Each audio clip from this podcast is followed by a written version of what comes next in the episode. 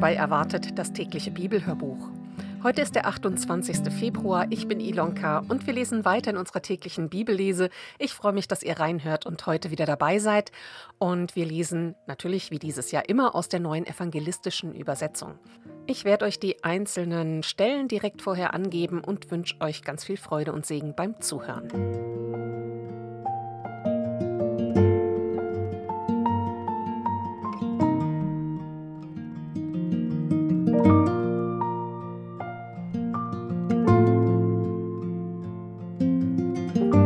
Aus dem dritten Buch Mose, Kapitel 23. Jahwe sagte zu Mose: Gib den Israeliten weiter. Die Feste Jahwes, die ihr als heilige Versammlungen ausrufen sollt, sind die folgenden: Der Sabbat. Sechs Tage darf man eine Arbeit tun, aber am siebten Tag ist Sabbat, ein Feiertag, eine heilige Versammlung. Da dürft ihr keinerlei Arbeit tun. Es ist ein Sabbat für Jahwe, wo immer ihr wohnt. Passa- und Matzenfest. Folgende Feste Jahres sind heilige Versammlungen, die ihr zu bestimmten Zeiten ausrufen sollt. Das Passa Jahres beginnt mit der Abenddämmerung des 14. April. Auch hier nochmal eine Anmerkung. Die Daten sind hier so ein bisschen eingedeutscht, um das so zu sagen. Ähm, der jüdische Kalender weicht von unserem äh, westlichen Kalender ab und deswegen ist es nicht unbedingt der 14. April. Wörtlich steht hier der 14. Tag des ersten Monats. Am darauffolgenden Tag beginnt das Matzenfest Jahwes, an dem ihr sieben Tage lang Matzen, ungesäuertes Brot, essen sollt. Am ersten Tag sollt ihr eine heilige Versammlung abhalten und dürft keinerlei Arbeit verrichten. Und an jedem der sieben Tage sollt ihr Jahwe ein Feueropfer bringen. Am siebten Tag sollt ihr wieder eine heilige Versammlung abhalten und dürft keinerlei Arbeit verrichten. Das Fest der ersten Garbe. Jahwe sagte zu Mose: Gib den Israeliten folgendes weiter: Wenn ihr in dem Land, das ich euch gebe, die Ernte einbringt, sollt ihr die erste Gabe eurer Ernte dem Priester bringen. Dieser soll sie am Tag nach dem Sabbat vor Jahwe hin und her schwingen, damit ihr sein Wohlwollen erlangt. An dem Tag, an dem ihr die Garbe hin und her schwingen lasst, sollt ihr ein fehlerfreies, einjähriges Lamm als Brandopfer zu Jahwe bringen, Dazu als Speisopfer zwei Liter Feinmehl mit Olivenöl vermengt, beides als Feueropfer für Jahwe, damit der Geruch ihn erfreut. Als Trankopfer bringt einen Dreiviertel Liter Wein. Bis zu dem Tag, an dem ihr Gott diese Gaben gebracht habt, dürft ihr von der neuen Ernte weder Brot noch geröstete Körner noch Jungkorn essen. Das gilt für alle Zukunft und überall, wo ihr wohnt. Das Wochenfest. Vom Tag nach dem Sabbat, an dem ihr die Gabe für das Schwingopfer gebracht habt, sollt ihr sieben volle Wochen zählen. Bis zum Tag nach dem siebten Sabbat sollen es 50 Tage sein. Dann sollt ihr Jahwe ein Speisopfer von der neuen Ernte bringen. Aus euren Wohnungen bringt Jahwe zwei geweihte Brote als Erstlinge mit. Sie sollen aus 800 Gramm Feinmehl mit Sauerteig gebacken sein. Außer dem Brot sollt ihr Jahwe sieben fehlerlose, einjährige Lämmer, einen jungen Stier und zwei Schafböcke als Brandopfer bringen, dazu die vorgeschriebenen Speis- und Trankopfer. So ist es ein Feueropfer, dessen Geruch Jahwe erfreut. Als Sündopfer sollt ihr einen Ziegenbock bringen und als Freudenopfer zwei einjährige Lämmer. Der Priester soll die beiden Lämmer zusammen mit dem Erstlingsbrot vor Jahwe hin und her schwingen. Sie sind Jahwe geweiht und fallen dem Priester zu. An diesem Tag sollt ihr eine heilige Versammlung ausrufen und dürft keinerlei Arbeit verrichten. Diese Weisung gilt für alle Zeiten und an allen euren Wohnorten. Und wenn ihr die Ernte eures Landes einbringt, sollst du das Feld nicht bis an den Rand abernten, du sollst auch keine Nachlese halten. Lass es für die Armen und Fremden übrig. Ich bin Jahwe, euer Gott. Und noch eine kleine Anmerkung, falls ihr mitlest. In der neuen evangelistischen Übersetzung steht hinter der Überschrift das Wochenfest in Klammern Pfingsten. Das habe ich jetzt nicht mitgelesen, weil das soll wahrscheinlich eine zeitliche Einordnung sein, wenn wir quasi das Passafest mit Ostern gleichsetzen, dann wäre das Wochenfest ungefähr in demselben Zeitabstand wie bei uns eben Ostern und Pfingsten. Aber inhaltlich sehe ich da jetzt gar keinen Zusammenhang. Ähm, das Wochenfest hatte einen ganz anderen Hintergrund, als es das Pfingstfest hat. Deswegen habe ich das jetzt hier mal etwas außen vor gelassen. Der Neujahrstag. Jahwe sagte zu Mose, gib den Israeliten Folgendes weiter. Der 1. Oktober soll ein Ruhetag für euch sein, eine heilige Versammlung in Erinnerung gerufen durch Hörnerschall. Ihr dürft keinerlei Arbeit verrichten und sollt Jahwe ein Feueropfer darbringen. Und noch eine Anmerkung, hier steht natürlich wörtlich auch nicht Oktober, sondern der erste Tag des siebten Monats. Der Versöhnungstag. Dann sagte Jahwe zu Mose, doch am zehnten dieses Monats ist der Versöhnungstag. Da sollt ihr eine heilige Versammlung abhalten, euch demütigen und Jahwe ein Feueropfer bringen. Ihr dürft an diesem Tag keinerlei Arbeit verrichten, denn es ist der Versöhnungstag, an dem vor Jahwe, eurem Gott, für euch Sühne erwirkt wird. Denn jede Person, die sich an diesem Tag nicht demütigt, soll aus eurer Volksgemeinschaft entfernt werden. Und jede Person, die an diesem Tag irgendeine Arbeit tut, werde ich aus ihrem Volk beseitigen. Ihr dürft am Versöhnungstag keinerlei Arbeit verrichten. Das gilt für alle Zukunft und überall, wo ihr wohnt. Es soll ein Sabbat, ein Feiertag für euch sein, und ihr sollt euch demütigen. Diese Feiertagsruhe soll schon am Abend vorher beginnen, also am 9. des Monats, und bis zum nächsten Abend dauern. Das Laubhüttenfest. Jahwe sagte zu Mose: Gib den Israeliten folgendes weiter. Am 15. Oktober beginnt das siebentägige Laubhüttenfest für Jahwe. Am ersten Tag soll eine heilige Versammlung sein. Ihr dürft keinerlei Arbeit verrichten. Sieben Tage lang sollt ihr Jahwe täglich Feueropfer bringen. Am achten Tag soll wieder eine heilige Versammlung stattfinden, eine Festversammlung. Ihr sollt Jahwe ein Feueropfer bringen und dürft keinerlei Arbeit verrichten. Das sind die Festzeiten Jahwes, die ihr als heilige Versammlungen ausrufen sollt, um Jahwe Feueropfer zu bringen. Brandopfer und Speisopfer, Schlachtopfer und Trankopfer jedes an seinem Tag.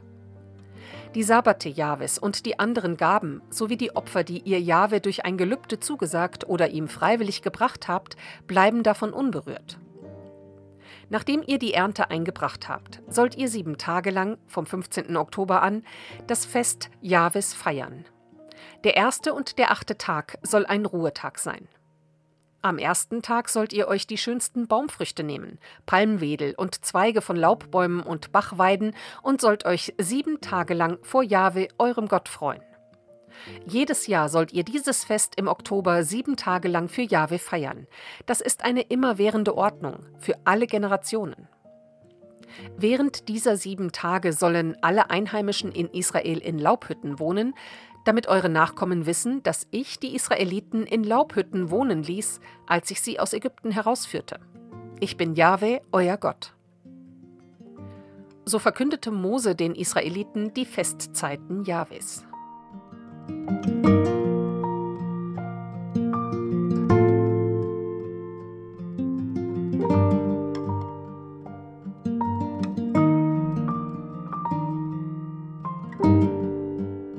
Aus dem Matthäusevangelium lesen wir von Kapitel 16, Vers 13 bis Kapitel 17, Vers 13. Der Messias und das Kreuz. Als Jesus in das Gebiet von Caesarea Philippi kam, fragte er seine Jünger: Für wen halten die Leute eigentlich den Menschensohn? Einige halten dich für Johannes den Täufer, antworteten sie, andere für Elia und wieder andere für Jeremia oder einen der alten Propheten. Und er, fragte er weiter, für wen haltet ihr mich? Du bist der Messias, erwiderte Simon Petrus, der Sohn des lebendigen Gottes. Darauf sagte Jesus zu ihm, Wie glücklich du bist, Simon Bar Jona, denn das hat dir mein Vater im Himmel offenbart. Von einem Menschen konntest du das nicht haben. Deshalb sage ich dir jetzt, du bist Petrus, und auf diesen Felsen werde ich meine Gemeinde bauen, und keine Todesmacht wird sie jemals vernichten. Ich werde dir die Schlüssel zu dem Reich geben, in dem der Himmel regiert. Was du auf der Erde bindest, wird im Himmel gebunden sein, und was du auf der Erde löst, das wird im Himmel gelöst sein. Ein paar kleine Anmerkungen zu diesem Absatz. Philippus II. hatte die Stadt Paneas am südwestlichen Abhang des Hermon im Quellgebiet des Jordan zur Hauptstadt seines Herrschaftsgebietes gemacht und zu Ehren des Kaisers Caesarea genannt. Deswegen heißt sie Caesarea Philippi. Die Stadt, die aus einer Anhäufung kleinerer Siedlungseinheiten bestand, lag etwa 45 Kilometer nördlich von Bethsaida. Und Jesus nennt Simon hier Simon Bar Jona. Das Bar heißt auf Aramäisch Sohn und folglich ist es einfach Simon, Sohn des Jona. Und Petra auf Griechisch heißt Felsmassiv und dadurch kommt dieses Wortspiel, du bist Petrus und auf diesen Felsen werde ich meine Gemeinde bauen. Und noch zu den Begriffen binden und lösen. Die Bedeutung dieser Ausdrücke ist umstritten und manche deuten sie auf die Lehrautorität, also verbieten und erlauben, oder auf die Gemeinde, dass es um Ausschließen und Aufnehmen geht, und wieder andere deuten sie auf Vergeben und Vergebung verweigern, eventuell durch Verkündigung oder Nichtverkündigung des Evangeliums, aber wie gesagt, da ist die Bedeutung einfach unklar. Anschließend schärfte Jesus seinen Jüngern ein, niemand zu sagen, dass er der Messias sei. Von der Zeit an begann er ihnen klarzumachen, dass er nach Jerusalem gehen und dort von den Ratsältesten, den Hohenpriestern und Gesetzeslehrern vieles erleiden müsse. Ich muss getötet werden, sagte er, und am dritten Tag werde ich auferweckt. Noch eine Anmerkung dazu. Am dritten Tag nach jüdischer Zählweise bedeutet das nicht drei, sondern zwei Tage später, weil die angebrochenen Tage gewöhnlich als volle Tage gerechnet wurden. Also am ersten Tag würde er sterben, am dritten Tag würde er auferstehen. Da nahm Petrus ihn beiseite und fuhr ihn an: Niemals, Herr, das darf auf keinen Fall mit dir geschehen. Doch Jesus drehte sich zu Petrus um und sagte: Geh hinter mich, Satan, du stellst mir eine Falle. Denn was du denkst, kommt nicht von Gott, sondern von Menschen. Dann sagte Jesus zu seinen Jüngern, wenn jemand mein Jünger sein will, dann muss er sich selbst verleugnen, er muss sein Kreuz aufnehmen und mir folgen. Denn wer sein Leben unbedingt bewahren will, wird es verlieren. Wer sein Leben aber meinetwegen verliert, der wird es gewinnen. Auch hier noch eine kleine Anmerkung, denn wörtlich steht hier Psyche. Das bedeutet Leben und Seele bzw das ganze Selbst oder die Persönlichkeit. Denn was hat ein Mensch davon, wenn er die ganze Welt gewinnt, dabei aber das Leben einbüßt? Was könnte er schon als Gegenwert für sein Leben geben? Denn der Menschensohn wird mit seinen Engeln in der strahlenden Herrlichkeit seines Vaters kommen und jedem nach seinem Tun vergelten. Ich versichere euch, einige von denen, die hier stehen, werden nicht sterben, bis sie den Menschensohn in seiner Königswürde kommen sehen. Zeugen seiner Herrlichkeit. Sechs Tage später nahm Jesus Petrus, Jakobus und dessen Bruder Johannes mit und führte sie auf einen hohen Berg, wo sie allein waren. Dort vor ihren Augen veränderte sich sein Aussehen. Sein Gesicht begann zu leuchten wie die Sonne, und seine Kleidung wurde blendend weiß wie das Licht. Auf einmal erschienen Mose und Elia vor ihnen und fingen an, mit Jesus zu reden. Herr, wie gut, dass wir hier sind, rief Petrus da. Wenn du willst, werde ich hier drei Hütten bauen, eine für dich, eine für Mose und eine für Elia. Während er noch redete, fiel der Schatten einer lichten Wolke auf sie, und aus der Wolke sagte eine Stimme Das ist mein über alles geliebter Sohn, an ihm habe ich Freude, hört auf ihn. Diese Stimme versetzte die Jünger in solchen Schrecken, dass sie sich zu Boden warfen, das Gesicht auf der Erde. Da trat Jesus zu ihnen, rührte sie an und sagte Steht auf, ihr müsst keine Angst haben. Als sie sich umschauten, sahen sie niemand mehr, nur Jesus war noch bei ihnen. Während sie den Berg hinabstiegen, sagte Jesus den drei Jüngern mit Nachdruck, Sprecht mit niemand über das, was ihr gesehen habt, bis der Menschensohn von den Toten auferstanden ist. Da fragten ihn die Jünger, warum behaupten die Gesetzeslehrer, dass Elia zuerst kommen muss? Freilich kommt Elia zuerst, erwiderte Jesus, und er wird alles wieder in den rechten Stand bringen.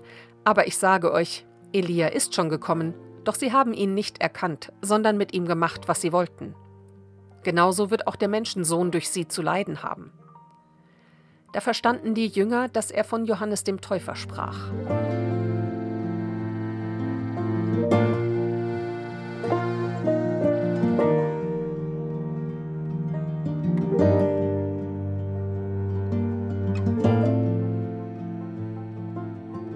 Psalm 44 lesen wir die Verse 1 bis 9. Von Gott verstoßen? Dem Chorleiter ein Lehrgedicht von den Söhnen Korachs. Gott, mit eigenen Ohren haben wir es gehört. Unsere Väter haben uns von dem Werk erzählt, das du gewirkt hast in ihren Tagen, den Tagen längst vergangener Zeit. Mit eigener Hand hast du Völker vertrieben, sie aber eingepflanzt. Nationen hast du Schaden zugefügt, sie aber ausgebreitet denn nicht mit ihrem Schwert nahmen sie das Land, es half ihnen nicht die eigene Kraft, nein, dein Arm hat ihnen geholfen und das Licht deiner Gegenwart. Denn du fandest Gefallen an ihnen. Du selbst bist mein König, Gott, befiehl die Rettung von Jakobs Nachkommenschaft. Mit dir stoßen wir unsere Bedränger nieder, durch deinen Namen zertreten wir sie. Denn ich vertraue nicht auf meinen Bogen, mein Schwert wird mich nicht retten. Nein, du befreist uns vor unseren Feinden, lässt sie scheitern mit ihrem Hass. Wir rühmen uns den ganzen Tag über solch einen Gott und preisen deinen Namen immer zu.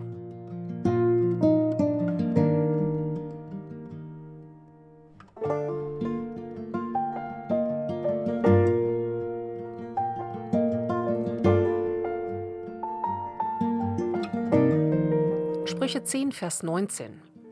Wo viele Worte sind, geht es ohne Sünde nicht ab. Doch wer die Zunge im Zaum hält, ist klug.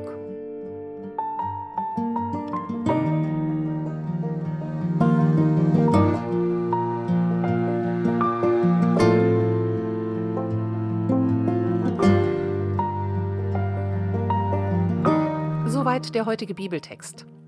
Die Losung steht in Psalm 7, Vers 2. Auf dich, Herr, mein Gott, traue ich. Hilf mir von allen meinen Verfolgern und errette mich. Ich stolper hier etwas über das Hilf mir von allen meinen Verfolgern. Ich habe nochmal in eine andere Übersetzung reingeschaut, da heißt es zum Beispiel Rette mich von meinen Verfolgern. Das scheint mir irgendwie stimmiger zu sein. Und dazu noch der Text aus Matthäus 10, Vers 19.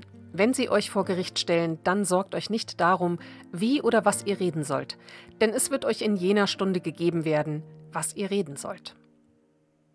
Und damit wünsche ich euch einen ganz gesegneten Mittwoch. Ich freue mich, dass ihr heute dabei wart und natürlich freuen wir uns sehr, wenn ihr auch morgen wieder reinhört. Und ich möchte euch verabschieden mit dem folgenden Segen. Gott, gib uns Menschen, die uns ermutigen und stärken. Gib uns Menschen, die mit uns gehen und den Weg zeigen. Gib uns Menschen, die uns Antworten auf Fragen geben. Segne uns durch Jesus Christus, indem du mit uns gehst. Amen. Thank you.